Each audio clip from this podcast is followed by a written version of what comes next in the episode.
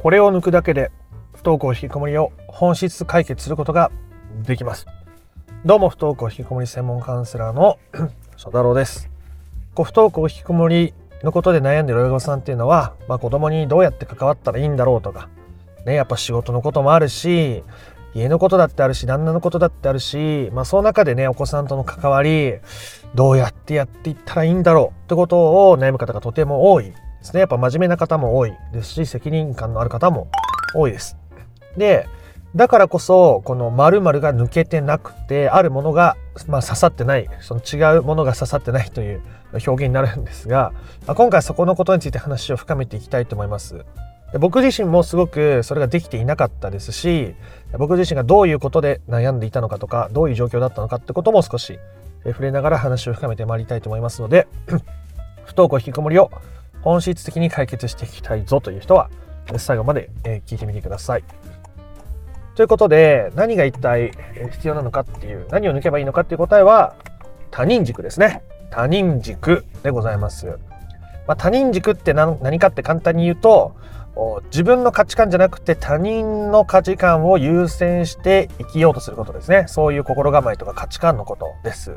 他人軸。ね。えー、子供ってこう、こうなのかな？あなのかな？こうこうした方がいいんじゃないかな？相手の顔色ばかり。旦那さんは、えー、学校の先生にはこういう対応した方が、うん、でも、その前ですね、えあなたがどうしたいか。ね、こう自分軸と言います。自分がどう感じててどうしたいのか自分軸がないから解決することが難しくなってしまうんですね。僕の経験を話しながらなんでかってことを少し話しましょう。僕はもともと他人軸がめちゃくちゃ強かったです。まあ、ある部分では自分軸も持てていましたが、他人軸がすごく強かったですね。まあ、それは僕が父親がとっても怖い存在だったし、父親の顔色を伺ってないと、自分は家の中で世界で生きていくことができないと思っていたからですね。えー、ちょっとした機嫌の 上がり下がりでとんでもなく怒鳴られて正座して説教とか、まあそのね、まあ、この YouTube の規制にかかるようなことを言われたりもしてました。なので、まあそういう中で僕は他人の顔色を伺うようになり、で、友達関係でもそれなりに悩んだりとか、あすることがあって、社会人になってからも、こう頑張ろうという気持ちがすごい強かったんですね。僕は自分では自分が頑張りたいから頑張るんだというふうに思い込んでいましたが、あ僕はすごく周りの顔色を伺うタイプだったので、例えば、就職してすぐの時も、も何をしちゃいけないのかとか、何をした方がいいのかってことをものすごい考えるタイプだったんですね。それって社会で生きていくためにはある程度必要だと思いますよ。えただ、自分がどうしたいかっていうのを全部殺しながらそれをするわけですね。それを抑えながら、そういうことをしていくわけです。だから僕、働き始めて、最初の1年ぐらい毎日知恵熱が出てました。まあ、知恵熱って調べたら赤ちゃんとか子供に対して使うもので大人はなんかストレス性高体温症だったかな。なんかそういう名前になるらしいですけど毎日夕方とか仕事終わりに近づくと37度とか38度とか熱が出てました。もう咳とかは全然出ないし風邪とは明らかに症状としては違うしまあね毎日続くわけですから。で仕事がない日はそれが出ないわけです。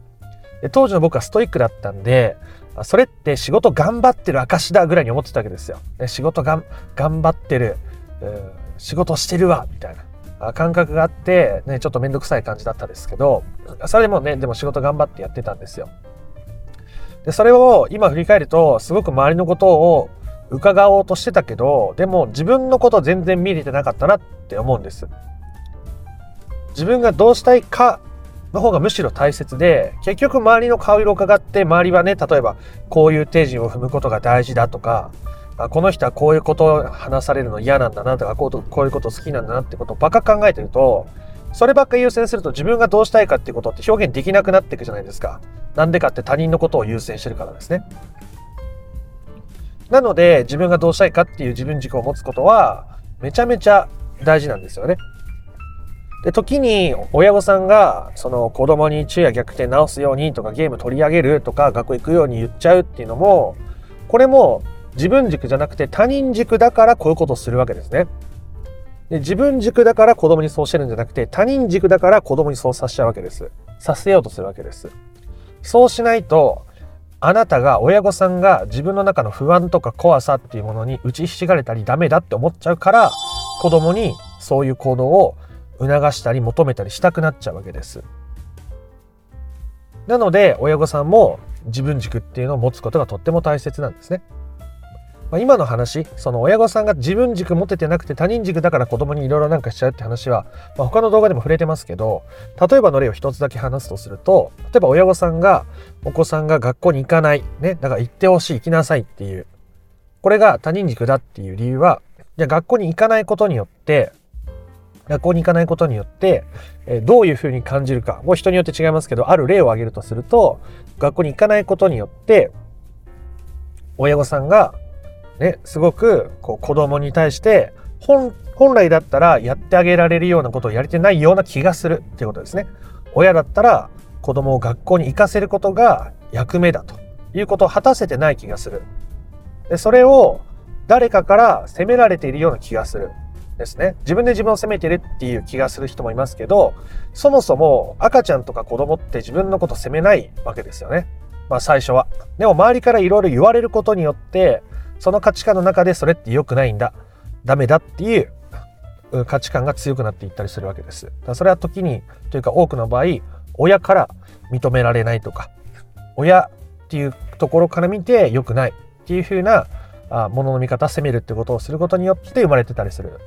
他人軸が生まれているからですね。他人軸を優先しているからですね。だから子供に学校行ってほしいとかああなってほしいとかこうなってほしいとかせめてこれくらいはって思っちゃったりするのも、まあ、他人軸があるからですね。で自分軸で生きられてる人っていうのは自分はこれが好きだしこれはしたくないし、ね、あなたはそうやって思うかもしれないけど私はこうするねって自分の価値観も尊重できる。で自分の価値観尊重できてる人っていうのは基本的に他人の価値観も尊重できるわけですね。私が私なりにこうした気持ちを持っているのならばで私はそれでこう自分のことを優先して過ごしていて余裕もあるしだから目の前の人が自分とは違う価値観とか基準を持って生活したり生きていたとしても、まあ、確かにそれはあなたの中にそういうものがあるんだろうなあるんだろうねあるんだねって言って過ごせるから相手に対して何か強要したりとか強制したりするっていうのは基本的に起こりづらくなるわけですよね。そういう意味でも自分軸を持つってことは大切だしもう一個自分軸を持つ大切な意味とするとその子供って親を通して世界を見るわけですね。さっき他人軸がどうやって生まれたかって話をした時に大体親を通してそれを見つけてるっていう話を僕してたと思うんですけどそれも、えー、子供にとってもそういう風になってる子供はあなたを通して世界を見ている例えば親御さんがあすごく周りに気を使って消耗してたりとか仕事ですごく疲れて帰ってくるとか家の中でカリカリしてたり旦那さんとの関係がねこううまくいってなくてギスギスしてたりすると、まあ、人生って人間関係って家の外の世界ってねうまくいかない苦しい大変なものなんだっていうふうに思いやすいわけですよ。でそのためにはなんとか自分を工夫してやりくりしてお母さんみたいにお父さんみたいに生きていくっていう道しかないって子供は思い込んじゃったりするわけですね。まあ、その中で、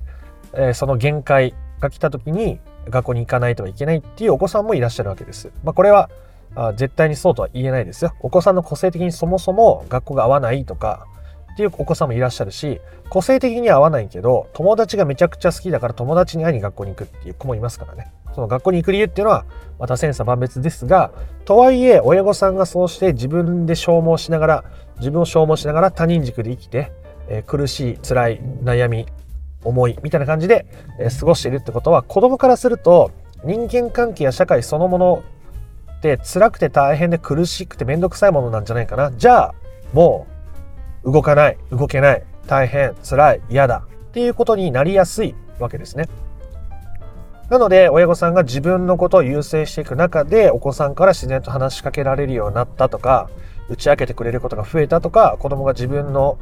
やりたいことにこう取り組むことができるようになったっていう変化が起こるのは親御さんが自分軸で生きるようになることっていうのはお子さんが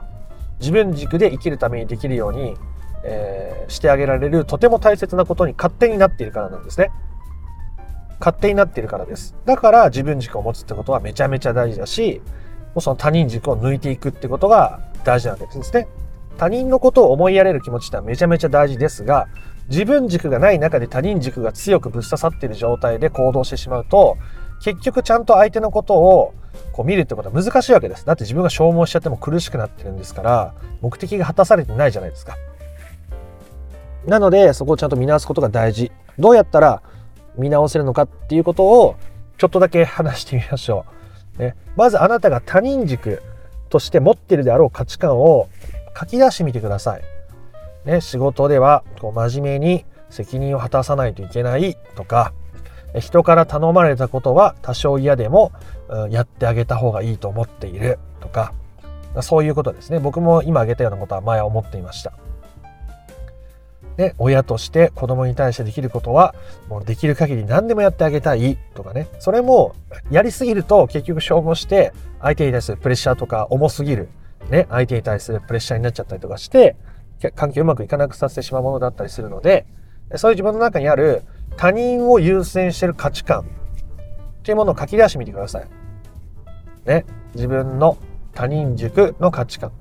で、今度はもう一個、ね、軸をこう書いてですね。自分軸を持つとしたらそれってどういうことなんだろうもしくはイメージできなかったら自分軸を持ってるなあの人は私よりきっとって思える人を探してその人からどういうふうに世界が見えているのかってことを想像して書いてみましょう。ね。人から頼まれてもできなかったら正直に言ってみるとか自分のことをまず大切に考えてから人にそれを与えようとしているとかどんなことでもいいですね。そういうことを書いてみるわけです。で、そしたら、ね、他人軸、自分が持ってる他人軸と、自分軸ってこういうことなんだな。で、他人軸を抜いて自分軸をなるべく強くぶっ刺すことが大事だということですね。ここまで話聞いていただいてたらわかると思います。そしたら、イメージでいいですよ。イメージでいいです。まず他人軸の紙を持ちますね。書き出しました。紙持ちます。そしたらそれを目閉じて自分の中にこう刺さってる。頭のてっぺんから自分の体に刺さってると思ってそれをこう抜くイメージですね。その紙を持って他人軸を抜く、抜く。で、自分の遠くに置く。ちょっとな、放り投げてもいいですよ。そうそう、置いとく。で、そして今度は自分軸書き出しましたね。その自分軸を自分の中にこう刺すようなイメージですね。頭のてっぺんから体の中にこう刺してあげるイメージを持つ。こういうまあ、イメージトレーニングっぽく感じるかもしれませんが、こういうのってすごく大事ですね。理屈で、理屈で、理屈で、他人軸は違って自分軸持と、他人軸は違う自分軸持とと思っても、やっぱこう理屈で考えすぎてもそういうのって入ってこないですね。大切なのってやっぱ感情とか、そのあり方っていうのは、そういう雰囲気とか、そういうものを味わう、感じるっていうところがすごく重要になってくるので、そういうビジュアル的なイメージとか感覚っていうことを優先して頼りにして取り組んでいくワークっていうのもとっても有意義なわけです。自分の中の自分他人軸を抜くイメージと新しく自分の中に自分軸を指すイメージワークをやってみるですね。具体的にやれることをお伝えしてみました。めちゃくちゃ簡単に手短に振り返って終わりたいと思います。不登校引き込みを本質的に解決するには他人軸を抜くということだけで解決していきます。自分軸を持ってちゃんとこう生きていられるっていうことは自分にも余裕が持ててるし自分は自分でいいって思えてるし自分で自分のことを大切にできてるっていうことですね。その時子供は親を通して世界に絶望し続けるっていうことはまた難しくなっているわけですし親御さんも自分には自分のこういう価値観とか考えがあるように目の前の子供旦那さんあなたにとって大切な人にはそれぞれまた違う価値観や尊重したいものが存在しているってことがわかる。またそれを尊重できるようになっているので、相手とのコミュニケーションを難しくするような関わりっていうのは自然になくなっていくわけですね。イメージワークとしては自分が持っている他人軸を一回書き出してみる。で、周りの顔色を伺ってないとなんだか怒られてそう。でそうやってやってないと自分は認められないと思っている。何でもいいんですね。で、今度は自分軸の価値観を書き出してみる。自分の好きなことを一旦優先してみる。ね、認められないかもしれないけど自分のやりたいことを誰かに伝えてみる。あなたが思う、この人は自分軸持てているな。自分の価値観を大切に優先して生きられているな。っていう人を思い描きながら書き出してみてもいいです。たら他人軸を自分の中で抜くイメージ。で、その紙を遠くに置いて、自分軸を自分の中にこう頭のてっぺんから突き刺すイメージ。ね。そういうことを繰り返していくことによって他人軸を手放していく自分軸で生きることができるようになることによって不登校引きこもりは本質的な解決を迎える。ということでございました。あなたのペースで取り組んでいってみてもらえたらなと思います。ということで今回の話が良かったなとか面白かったなと思った方は、いいねやコメントをしてみてください。不登校引きこもりの解決法について順序立てて知りたいよという方は説明欄の URL から公式 LINE に登録をしてみてください。そちらから不登校引きこもり解決のための三振の神器という動画セミナーを無料でプレゼントしております。また別の配信でもお会いしましょう。では、あなたの不登校引きこもりの問題が本質的な解決にたどり着くことを心から願っております。また別の配信でもお会いしましょう。ありがとうございました。ソ太郎でした。